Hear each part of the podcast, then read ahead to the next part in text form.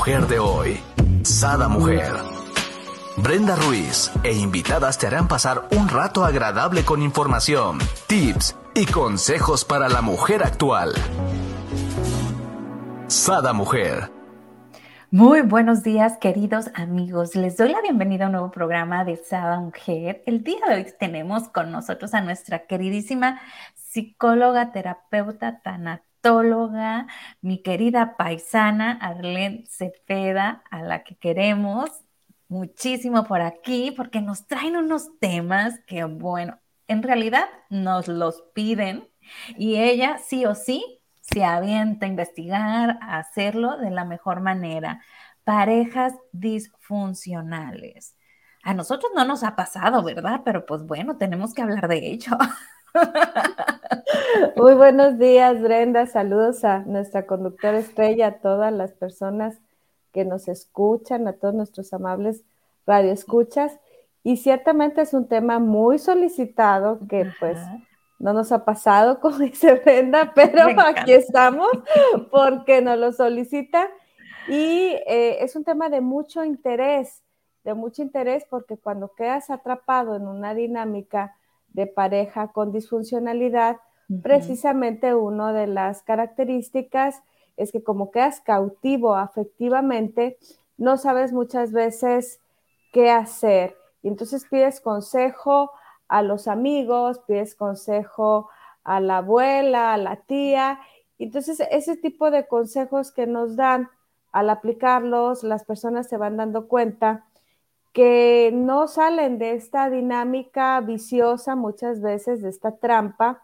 Y hoy, a petición de nuestro amable público, vamos a hablar precisamente de los tipos tipos de parejas disfuncionales. O sea, primero tenemos que distinguir qué es ser una pareja disfuncional, porque al no tener conciencia muchas veces ni siquiera de cuál es la función de la pareja, en este eh, eh, programa pues eso se trata, ¿no? De ir trabajando en la educación emocional de las personas. Las personas nos solicitan muchos temas de que quieren saber cómo mejorar, pero eh, tienen, ignoran si ellos quieren saber medirse, si ellos están siendo realmente una pareja disfuncional. Y de eso vamos a hablar hoy, de las parejas infernales, así nos lo pidieron, que habláramos de las parejas infernales. Claro, nosotros le, pusimos un nombre un poquito más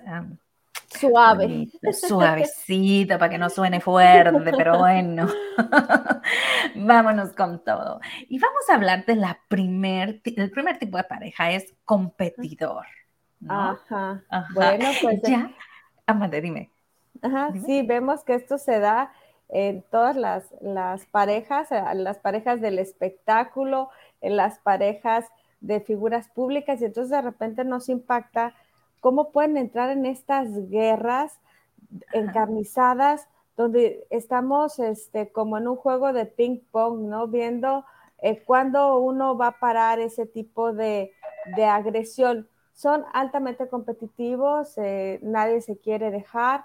Y claro, en las primeras etapas del amor, como lo hemos dicho, cuando el cerebro está eh, con todos los efectos eh, biológicos y bioquímicos del enamoramiento, bueno, pues hay una idealización donde admiras muchísimo a una persona altamente competitiva.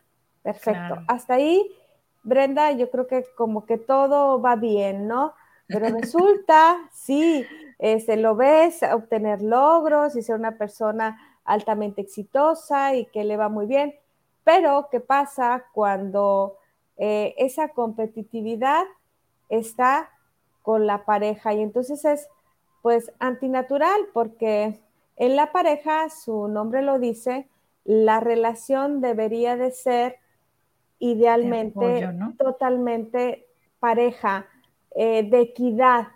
Entonces, eh, los perfiles que vamos a revisar precisamente no cumplen con esta función, son relaciones asimétricas, no están en la misma eh, posición, la relación no es pareja. Entonces, es como un principio antinatural de la pareja. cómo puedes eh, poder hacer pareja con alguien que es altamente competitivo, ¿no? Y entonces empiezan a competir muchas veces en el tema de la parte laboral, en la parte financiera, eh, eh, quién es más atractivo que el otro, y eso se vuelve una lucha de poder. Y decía, es un principio este, que va en contra de la naturaleza de una pareja. Así es. Y vamos a leer la definición de competidor, ¿no? Dice, se ven más grandes de lo que son y minimizan a la pareja para ser más grandes, ¿no? Cae dentro de la, eh, del trastorno delirante que hace pensar que su pareja es infiel. Afecta más a hombres que a mujeres después de los 30 más o menos, de acuerdo a datos de Alfredo Waley del Instituto Nacional de Psiquiatría. Ojo, no lo inventamos ni Arlen ni yo, son datos, ¿no? Y sí, o sea, ¿quién, quién, quién no admira, ¿no? A un personaje que es competitivo porque tiende a ser perseverante, ¿no? Entonces, bueno, pues sí, a lo mejor te encanta y te enamora, ¿no? Esa competitividad y lo admiras, pero hay sus límites, ¿no? Competitividad en su trabajo, en su persona para cada día ser mejor, pero no con tu pareja, ¿no? Sí, estos perfiles, ya habíamos comentado en algunos programas anteriores, son perfiles, bueno, tienen esa parte atractiva, ¿no? El ser el número uno es como la parte atractiva y decíamos que hay estudios científicos desde los ambientes universitarios, como las chicas muchas veces eligen precisamente querer ser la ganadora con el número uno. Lo que no saben es que ese número uno siempre va a querer ser el número uno y le cuesta mucho eh, darle su lugar eh, eh, a la pareja, querer compartir. Entonces. En pocas palabras, siempre va a ser el número uno por encima de su matrimonio, ¿no? Ah, de, la relación de pareja, sí, este, y eh, al, ver esa alta competitividad, te digo, al principio a lo mejor puede ser como muy atractivo, pero cuando ya vives con alguien que constantemente estás eh, compitiendo en todo, bueno, pues sí hay un desgaste eh, eh, psico, eh, físico. Ha llegado a consulta muchas veces personas con un tipo de agotamiento, como te decía, psicofísico, porque en todos son altamente competitivos, ¿no? Ejercicio y, trabajo. Y entonces como no paran, le quitan energía vital a su compañero de vida. ¡Wow! ¡Qué interesante! Pues vámonos al siguiente tipo de pareja disfuncional y es pasivo-agresivo. Me encanta estos porque son tan, sutiles, ¿no? Se caracterizan por ser una agresividad subyacente que se expresa de manera pasiva a través de comportamientos de falta de cooperación en las relaciones hasta llegar al obstructismo, obstinación, ineficiencia o posposición de compromisos. Wow. Sí, aparentemente eh, cuando entran las primeras fases del enamoramiento, puede ser muy atractivo ver a una persona muy tranquila, muy dócil, y eso puede tener su encanto. Pero ya cuando ya vives con un eh, pasivo, que lo ves ermitaño, que no quiere socializar, que hay que empujarlo literal para que haga las cosas vitales, Brenda, vitales, ya no digo en la pareja, vitales en la subsistencia del sistema familiar, o sea, eh, eh, no hace ni lo muy mínimo para mantener, ya no digo la relación de pareja, muchas veces el descuido con ellos mismos. Y entonces las personas que han estado en una relación con un perfil eh, pasivo-agresivo, saben que por más tranquilo que tú seas o paciente o considerado, eh, puedes hiperreaccionar ante esa este, aparente calma, porque simple y sencillamente no hace lo que le corresponde hacer. O sea, si no pagó eh, los eh, pagos eh, de mes, si no está atento a las necesidades propias, menos lo va a hacer a las de la pareja o a las del sistema familiar. Entonces, quien ha convivido con un pasivo agresivo, porque tú cuando le confrontes por su incumplimiento, él no se va este, exasperar, él va a estar tranquilo, va a ser muy buena persona y eso es precisamente la parte desgastante de convivir con una pareja de este perfil. Eh, claro, y oye, y desesperante porque luego es, pues yo no hice nada, yo ni estoy discutiendo, no, pues no estás solucionando porque no te estás ni comunicando, ¿no? Claro, y, y esa es la parte precisamente desgastante. Me tocaba atender un caso de una pareja donde el grado de pasividad del señor, bueno, implicaba que seguramente estaba en algún cuadro eh, depresivo, seguramente, ¿no? Entonces estuvimos trabajando con él, estuvimos trabajando con su familia, porque encontramos eh, que el grado de pasividad muy probablemente caía en algún tipo de cuadro depresivo.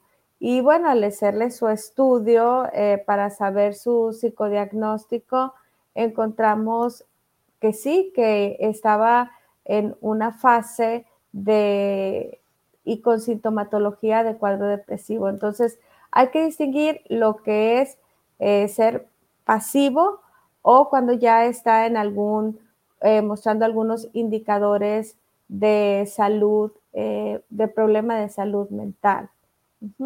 Entonces, eh, las parejas eh, que conviven con un tipo de eh, perfil ermitaño sabrán lo difícil y lo complicado que es convivir con una persona que no hace la parte de función que debe de hacer. La convivencia en pareja debe de implicar tener una persona que ayuda al crecimiento de la pareja. Querer estar en pareja significa querer crecer, querer avanzar, un proyecto en común, eh, tener un espacio eh, y ese espacio hay que cuidarlo y protegerlo ambos. Entonces la vida en pareja es de crecimiento. Tener una pareja no implica eh, estar de manera pasiva. Y cuando alguien está de manera pasiva, pues el otro que anda cargando literal con el, con el, el, pasivo, bueno, se vuelve un lastre para la relación, ¿sí? Algo que luego pesa mucho y por muy eh, amoroso que alguien sea, cuando termina eh, haciendo el rol como de mamá o papá, bueno, termina este, cansándose de alguna manera. Claro. Oye, termina siendo, me encantó como lo dijiste, termina siendo un lastre porque obvio, ¿no? Quieres solucionar o quiere ese personaje, ¿no? Solucionar eh, la parte por los dos y el otro muy pasivo, yo no, yo no soy agresivo, yo tranquilo, ¿no? Pero, pero tocas un punto muy importante, Brenda, tocas un punto muy importante y, y sí me gustaría hacer un poco de hincapié en esta parte el que no hace nada, o sea, eh, eh, es que yo no soy agresivo, no hago nada. Bueno, esa es una agresión, no hacer nada. El que no hace lo que le toca hacer es un tipo de violencia invisible. O sea, si a mí en la pareja no hago la parte que me toca hacer eh, y como bien comentabas, hablar, dialogar lo que no me guste, lo que no está de acuerdo, pero el que no lo hace, es un tipo de eh, violencia invisible. Claro, aunque luego dicen que es para evitar problemas, los problemas aún así crecen, ¿no? Por acá nos dice Esmeralda, muy buenos días. Y nos vamos con el tercer tipo de pareja disfuncional, el seductor o seductora, dice, es Es un seductor compulsivo que se caracteriza por la compulsibilidad de conquistar sentimentalmente a otra persona con la finalidad de poderla manipular y poder satisfacer una o varias necesidades. Este hombre basa las relaciones en tres elementos. Seducción, engaño y huida. Ándale, chiquito, ya te identificamos. Me encantó. Bueno, eh, el, perfil del seductor, eh, sin, justificar la, conducta antisocial de cómo aprendió a utilizar esa seducción de esta manera eh, perversa, donde le cuesta mucho establecer un vínculo de apego. Aquí estamos hablando del, del don Juan, del perfil don Juanesco, que a todas las quiere seducir, eh, que establece relaciones eh, eh, diversas, donde ya cuando parece que alguien le atrapó, que las mujeres empiezan a competir como, bueno, no nada más las mujeres, estamos hablando de un perfil seductor, pero pongo el, el caso del perfil del Don Juan porque es el que la mayoría, digamos, conoce, se han hecho estudios de los perfiles que son altamente seductores, ¿no? Y entonces hay un, vacío muy grande en el compromiso de establecer eh, un vínculo. El don Juan o el seductor, ya su eh, ganancia psicológica es que ya cuando enamora a esa persona y ya ve que está rendida a sus pies, la va a lastimar huyendo del vínculo. Y le aburre el vínculo, entonces va a buscar un nuevo vínculo donde va a pasar por todo el proceso de seducción, de ir y, hacer el proceso de la conquista, porque el tema con él es que él al ir logrando cada una de las conquistas son como un trofeo que va engrandeciendo su ego, su seguridad y ese tipo de varones están muy lastimados en esta parte de su afectividad y su identidad masculina. Es una manera de querer reafirmarse como varón. Entre más se va poniendo metas de cuántas mujeres va a seducir, eh, más él es como un alimento, ¿sí? Entonces, eh, pues sí, son personas muy atractivas con esas tres características que mencionamos, pero eh, se va a ir, al final se va a ir, al final no se va a quedar en el vínculo. Tristemente, ¿no? Por más que, que te guste o tú creas que, ay, yo sí voy a ser la que lo va a cambiar, y, ah, ah, no cambian. Pero es un infortunio, perdón, Brenda, es un infortunio para ellos también. O sea, quiero que sepan que eh, eh, también ellos traen mucho vacío, es una parte que, también sufre, por eso eh, es muy bueno que a través de estos programas se vaya tomando conciencia porque ellos, también ellos necesitan una atención también, ellos necesitan tratamiento, ellos no se van a arreglar solos, o sea, Imagínate ya cuando llegan a la edad eh, grande, donde va pasando la vida y se van percatando que no establecieron ningún vínculo duradero, ¿sí? Exacto, ¿no? Qué, triste. Una vida muy solitaria, ¿no? Sí. Sin raíces aparte, ¿no? Porque no deja nada bueno en ninguna de las relaciones anteriores. No. Pero nos vamos al siguiente, dice controlador abusivo es un abusador emocional, buleador, no sabes cuándo va a ser explosivo o se va a desactivar su bullying. Me encantó. Es importante ponerle límites. Siente, siente temor a perder el control sobre su propio comportamiento. Tiene pensamientos agresivos hacia los demás o hacia sí mismo. Tienen pensamientos ah. no deseados, prohibidos o ah. tabúes relacionados con el sexo, la religión o algún daño. Desean tener las cosas simétricas o en perfecto orden. Wow. Ahorita que me estaba leyendo, se me venía a la mente eh, características de personas que fueron como abusadas, ¿no? Sí, el, el patrón muchas veces es que el que fue abusado se anticipa y como tiene este registro de abuso, eh, ahorita donde mencionabas del bullying o el bulleador, eso psicológicamente se llama identificación con el agresor. Entonces repite el patrón porque antes de que a mí me abusen, yo te voy a abusar.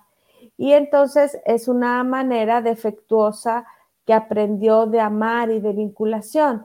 Entonces, si yo aprendí que eh, mis cuidadores primarios, mis figuras eh, paternas o quienes me cuidaron en mi infancia temprana, la manera que se relacionaron conmigo fue a través del abuso físico, sexual, pues se va a reproducir el patrón. Entonces, entre más quiera la pareja, eh, lo paradójico es que entre más golpea a la pareja o entre más este, la lastima, eh, inconscientemente eh, se cree que a esa persona le agrada. Por eso hablábamos que estos perfiles de pareja son perfiles eh, con un grado de disfuncionalidad. O sea, es un amor, como comentabas al inicio, tóxico. Salud, por allá escuché unos salud. Entonces, ese es el tipo de, disfuncionalidad. Aprendió el amor de una manera eh, inadecuada, el tipo de vinculación es inadecuada, va y lo reproduce en la pareja. Por eso las personas, Brenda, cuando llegan a consulta, llegan proyectando o culpabilizando a la pareja. Ellos quieren cambiar a la pareja, no quieren cambiar ellos su comportamiento, pero no lo quieren cambiar eh, no porque no quieran, sino porque muchas veces no son conscientes de que ahí es precisamente la clave. Quien tiene que, cambiar no, no necesariamente es la pareja, sino ellos concientizar su forma de amar. Wow, qué bonito lo dijiste concientizar su forma de amar, ¿no? De una forma muy amorosa, porque pues prácticamente eso es lo que se requiere, ¿no? En una relación. Eh, y nos vamos al siguiente, dice, víctima autodestructiva. Poco resistentes, débiles e ah. inestables. Su se autosabotean, son negativos y se odian tanto a ellos mismos que se desprecian en su diálogo interno todo lo ve negro, no tienen, no tienen iniciativa, suelen ser personas inseguras y con poca autoestima. Se muestran ah. preocupados con ah. momentos de angustia e intranquilidad. Ah. Pueden desarrollar cuadros depresivos. Sí, además de que quien ha convivido con una víctima, sobre todo en el amor, son estas figuras eh, que pueden pasar eh, sorprendentemente muchos años en una relación eh, inadecuada y se pueden quedar ahí con resignación, o sea, piensan que eso es lo que realmente les tocó vivir, que eso es la relación de pareja, que no hay más, que no pueden cambiar ninguna condición. Quien ha estado cerca de una persona eh, con características de las que mencionas, víctima, eh, también terminas, las personas que quieren ayudar a estas personas a salir de su condición, muchas veces terminan frustrados porque se dan cuenta que eh, creen que la condición esa no la pueden cambiar, no pueden cambiar de pareja, no pueden cambiar de entorno, no pueden cambiar su realidad. Hay una película mexicana que les puedo recomendar en este sentido. Se le he recomendado a algunos de mis pacientes, algunos de los asesorados. Eh, se llama Cosas Imposibles. Estas personas caen como en ese cuadro, realmente creen que cambiar su vida, eh, que es disfuncional o con esa pareja tóxica, es imposible. Ya llegan a un tipo de desgaste psicofísico donde creen que esa es la realidad, esa es la vida y ah, hasta pueden expresar, es como que la cruz que me tocó cargar. O sea, una característica es la, resignación. ¿sí? Me encantó, ¿no? Me hiciste regresarme unos ayeres cuando me dices, es la cruz que me tocó cargar. Mucha gente me lo decía cuando yo quería divorciarme, me decía, es que tú lo decidiste, tú lo escogiste, ¿no? Entre todo el rebaño, es tu cruz y yo, ay, nadie me enseñó a escoger.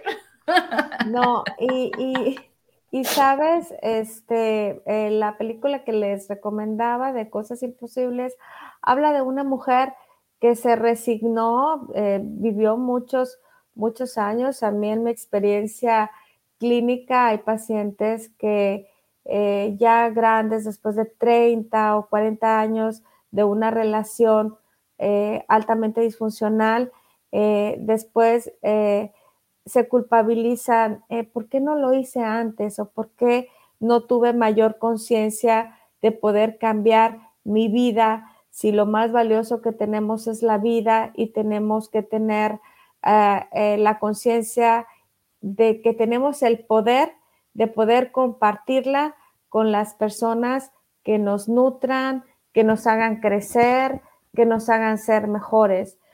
Cuando una pareja, eh, no nada más en esta clasificación, en todas, yo creo que en todas de las clasificaciones que hemos mencionado, una pareja eh, es tóxica cuando lo que te hace sentir no es amor, no es eh, alegría, no es amor por la vida. Una persona eh, es una pareja tóxica cuando te hace que vivas desde el miedo, desde la incapacidad, desde la ignorancia, desde no disfrutar la vida. Eh, cuando llegas a este punto de resignación, yo creo que ese es el, principal indicador de que si tú en la relación de pareja la padeces, eso es disfuncional. Exacto, ¿no? Donde no hay amor, hay no es, ¿no? Y nos vamos con el siguiente, dice, débil y sin iniciativa. Tiene un estado de ánimo abatido, pérdida de interés o satisfacción en general. Sí, cuando una persona tiene insatisfacción en general. Yo creo que esa es la eh, principal este, característica, porque ahí, eh, pues sí, definitivamente no hay mucho que hacer. Ya eh, en, muchos de los programas eh, lo, hemos comentado, no nada más este, los programas donde yo colaboro, sino con los otros colaboradores, que la felicidad es un estado interno y debiera de ser eh, un compromiso personal. Entonces, cuando no se te enseña tu autocuidado y cuando no eres consciente de él, muchas veces vas y te pegas a este tipo de perfiles desde esa carencia, ¿sí? Como cualquier carencia de las que comentábamos, eh, Brenda, eh, sea la carencia de dinero, sea la carencia de amor, sea la carencia de necesidad eh, de reconocimiento de pareja, si tú vas y buscas eso desesperado, movido por una eh, necesidades de afuera, una necesidad eh, neurótica, eh, no va a llegar de manera genuina. Entonces, una persona que tú te estás dando cuenta que lejos de ayudarte a crecer, que esa es la función de la pareja, lo que te da es miedo, zozobra, intranquilidad, tu vida no es mejor. Entonces, ahí estamos hablando precisamente de este tipo de, características que debiéramos, eh, cuando las empezamos a detectar, tener acciones muy concretas, principalmente cuando nos damos cuenta de que no está siendo feliz.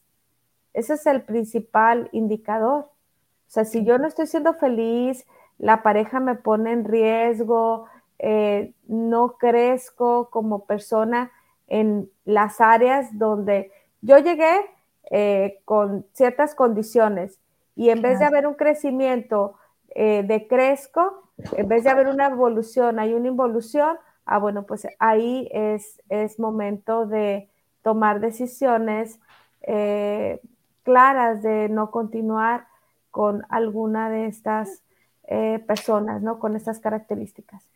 Así es. Nos vamos con el siguiente, dice, narcisista egocéntrico. Y por aquí tenemos un, un programa de narcisistas que se los voy a dejar eh, perfiles narcisistas, se los voy a dejar aquí en comentarios para que se echen un clavado. Dice, se caracteriza por la presencia de sentimientos de importancia y grandiosidad, fantasías de éxito, necesidad exhibicionista de atención y ah. explotación de las relaciones personales. Mm. Hemos distinguido el narcisismo sano y el narcisismo no sano, el narcisismo patológico. Eh, la parte sana, eh, normal de un narcisismo es quererte, cuidarte, el autocuidado, sentirte deseado, querido. Eh, hay una parte de amor propio que todos debemos de tener y conservar para la propia subsistencia pero en este tipo de, perfiles que ya les hemos dedicado algunos programas completos porque son eh, perfiles que pueden llegar a ser los perfiles altamente peligrosos, principalmente en el amor. Así como hablábamos que en el número uno, pues si nada más hay uno, no puede haber este, un, un segundo que le quite espacio al narcisista. El narcisista quedó atrapado en el enamoramiento con su propia imagen, con su propia representación. Es una persona que se ama, pero desde el ego, no desde el ser, de una manera eh, inmadura e ilimitada. Entonces, amar a una persona narcisista es como volverte tu, su fan o admirador y no te da cabida a ti. Entonces el amor sano debe ser de ida y vuelta. Y cuando el amor no es de esta forma, la persona que convive con el narcisista termina sintiéndose muy vacío porque lo saludable es que en el amor haya reciprocidad, ¿sí? Lo que yo entregue, pues venga de vuelta, pero en el narcisista no, entonces tú te vuelves su proveedor afectivo y das y das y luego él no te regresa nada. Imagínate, voy a poner un ejemplo, Brenda, imagínate que ah, te dan un cumplido y tú, a la persona que amas le dices lo bella o lo atractiva que es o lo simpático y el otro te dice, ah, este, eh, si bien te va así como que, sí, gracias, ya lo sé. Eso se me viene a la mente, ya lo sé. Entonces, a lo mejor al principio te puede causar como a nosotros ahorita, no, gracias, dices, oh, qué bien, pero si siempre es así y, entonces se, acaba este intercambio, terminas este, vaciándote y terminas siendo pesado, ¿no? O sea, qué pesado el tipo, la tipo, o sea, qué pesado. Diría mi marido, no te culpo, ya lo sé. No es. Esmeralda dice, muy buen tema, me hicieron recordar mis relaciones. Esmeralda, así estamos todas, no nomás tú, todos yo creo, ¿no? Hombres y mujeres. Estamos, ah, Juanito, oh, Petrito, oh, ¿no? Buen día, Esmeralda, saludos. Pues al menos eh, ya tenerlos eh, identificados nos permite no reproducir precisamente y concientizar, ahorita que decías, no nada más proyectar, ah, el narcisista es aquel, o aquel es el ermitaño, este, o el pasivo, o el violento, sino tomar conciencia de cuáles son esas partes eh, que yo puedo tener en mi forma de amar y empezarlas a trabajar, ¿no? Así es. Y nos vamos con uno que me encanta porque luego hasta tendemos a decir, ay, pobrecito, ¿no? El antisocial. Se caracteriza por tener una vida de diversión y actividades extremas con experiencias al límite. Su sexualidad es apresurada y poco convencional. poco interés en lo que piensa y siente. Se concentra en aquellos aspectos tuyos en los que puede obtener algún placer o beneficio. Sí. hay pequeñas características, no sé si quieras que las diga. Sí, menciónalas, por favor. Dice, son mentirosos y manipuladores. Hay que estar muy al pendiente ya que ellos, el fin justifica los medios. Es posible que viole alguna regla o normativa o norma tranquilamente. Eh, no acepta un no por respuesta. Tratará de convencer en cómplice se convertirse en cómplice. Le gusta mostrar su poder y deslumbrar al otro, por lo que al, alardea de su poderío, fuerza y valentía. Sentirás mezcla de atracción y miedo que no podrías descifrar. Pronto te tratará como un objeto. Y mm. esta parte del antisocial, que eh, también es una parte, como dice, atractiva, ¿no? De la seducción, de la experiencia, de la, del arriesgarse, como, menciona las conductas este, antisociales, eh, el querer tener, dice, sexo a prisa, tener eh, sexo riesgoso en lugares donde los puedan ver, o sea, es andar con, con esa adrenalina de saber que te va a poner en riesgo y volviendo a la parte de la disfuncionalidad en la pareja, pues imagínate eh, este tipo de personalidad que realmente te puede meter en problemas serios. ¿Sí? ¿Por qué? Pues porque él se va a estar brincando las reglas y esa parte que dice donde puedes sentir atracción y, se puede confundir muchas veces, como hemos dicho, con el deseo.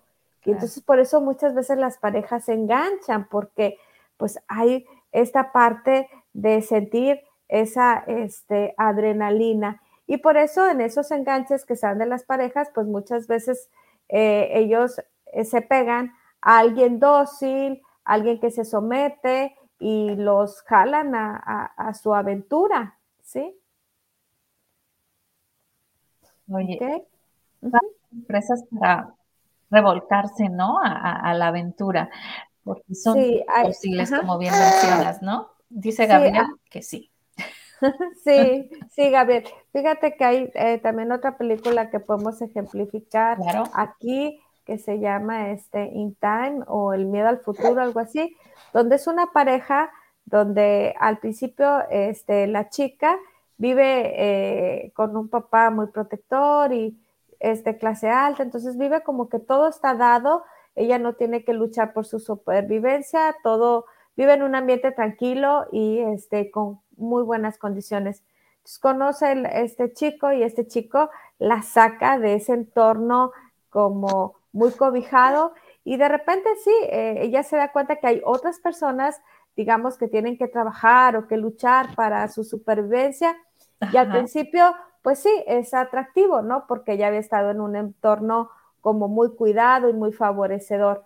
Pero ¿qué pasa cuando ya se pasa la aventura y ella se empieza a dar cuenta de que no, eso no es como de aventura? Él tenía que lucharle a la vida en la supervivencia, que pertenece en un estrato social más bajo, que la vida en un estrato social más bajo es, es así, de lucha, y entonces empieza a a perder la aventura, lo divertido, ¿no? Entonces, eh, claro, este tipo de personas puede ser al principio muy atractivo el sentir el riesgo, pero cuando ya te das cuenta de que ese riesgo ya es permanente y es verdadero, pues deja de perder eh, la diversión, ¿no? Así es. Por acá, en comentarios, dejé la el nombre de las dos películas que nos has recomendado. Y nos vamos al último que vamos a ver. Dice, psicopático. Cuando lo veas, aléjate lo más pronto posible. Se caracteriza por un patrón dominante de intención y vulnerabilidad de los derechos de los demás, que se produce desde los 15 años en forma de trastorno de conducta. Los síntomas son desprecia el bien y el mal, mentiras o engaños persistentes para explorar a otros, eh, ser, ser insensible, cínico e irrespetuoso con los demás, usa el engaño no, usa el encanto y el ingenio para manipular a otros para beneficio a su placer personal. Arrogancia, sentido de superioridad y ser extremadamente persuasivos. Así es que huye porque es persuasivo. Nomás lo detectes. sí, presentan a eh, empiezan a presentar esta conducta como menciona ahí en esta etapa, eh, precisamente los 15 a los 18, que es donde se establece esta parte estructural de nuestra personalidad y desde ahí van presentando conductas eh, de desajuste, principalmente escolar. Eh, son los perfiles que hemos mencionado, donde se caracterizan por eh, mentir, así como dice, persuadir, engañar y brincarse la norma. Entonces, esos perfiles, claro que te pueden poner en riesgo y amar a una persona eh, con esas características es, muy complicado. Y esta parte de cómo pueden enganchar este, a, una, a una pareja, pues realmente es, sorprendente, ¿no? Eh, me tocaba un caso de una abogada que se enamoró precisamente de una persona que, que le ayudó a salir, eh, que estaba preso. Y bueno, en la parte romántica ella creía que ya saliendo preso, la conducta antisocial iba a cambiar, ¿no? Ya cuando convive con él en la realidad, imagínate, del hogar, pues se da cuenta por qué realmente él estaba cumpliendo una condena, ¿no? Entonces, el amor eh, hace, eh, engaña, decíamos, eh, la química del cerebro en esta atracción bioquímica, sobre todo en los primeros seis meses, puede alterar nuestra percepción en la realidad y no ver con mucha claridad.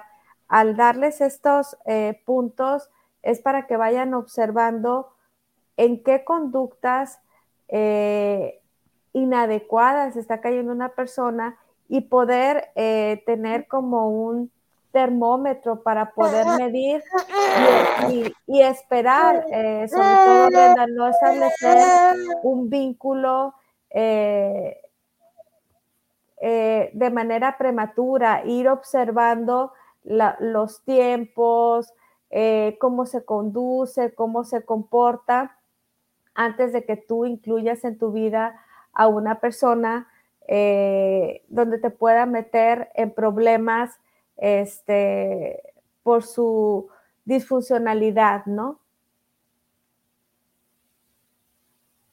Así es, mi querida Arlene. Así es que, ojo con estos ah, diferentes tipos, ¿no? Ya saben que para nosotros es sumamente importante informar para saber y poder prevenir y tomar la mejor decisión en nuestras vidas, ¿no? No es para asustar. me gustaría, Brenda, si puedes leer la parte eh, al inicio que engloba como que todos los perfiles de lo que vendrían siendo las parejas altamente tóxicas.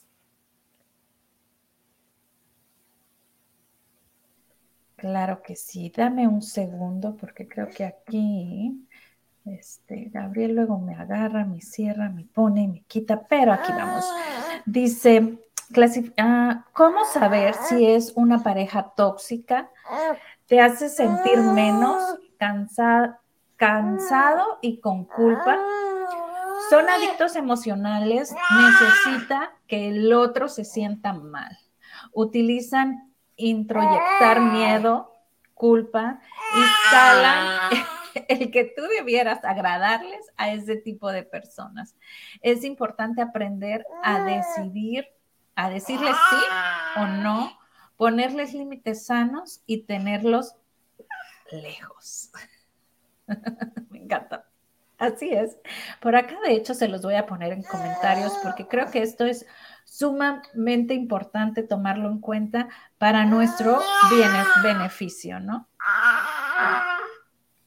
Sí, muy bien. Pues ahí sería como poder tener eh, muy a la mano de manera muy concreta que si una pareja te introyecta miedo, te introyecta inseguridad y el intercambio, Brenda, no es eh, precisamente que tú sientas en esta parte de intercambio afectivo, tranquilidad, condición de bienestar, eh, cosas positivas, yo creo que eh, ahí es cuando nosotros tenemos que acudir a los profesionales para ver si no estamos en un cautiverio afectivo. Así es, mi querida Arlene. Pues muchísimas gracias. Ya saben, eh, aquí están los datos de Arlene. No sé si nos pudieras pasar tu WhatsApp para dejarlo aquí en comentarios. Sí, claro que sí, Brenda. El 6681 56 2909. Agradecemos todos sus amables comentarios, el seguirnos acompañando y cualquier eh, consulta, pues aquí estoy al teléfono y a la hora. Así es, mi querida Len. Pues muchísimas gracias. Aquí en comentarios dejamos el WhatsApp para que se pongan en contacto. Y Gabriel les dice, muy buenos días. Semana. Amanecí con toda la actitud. Ok. Bye.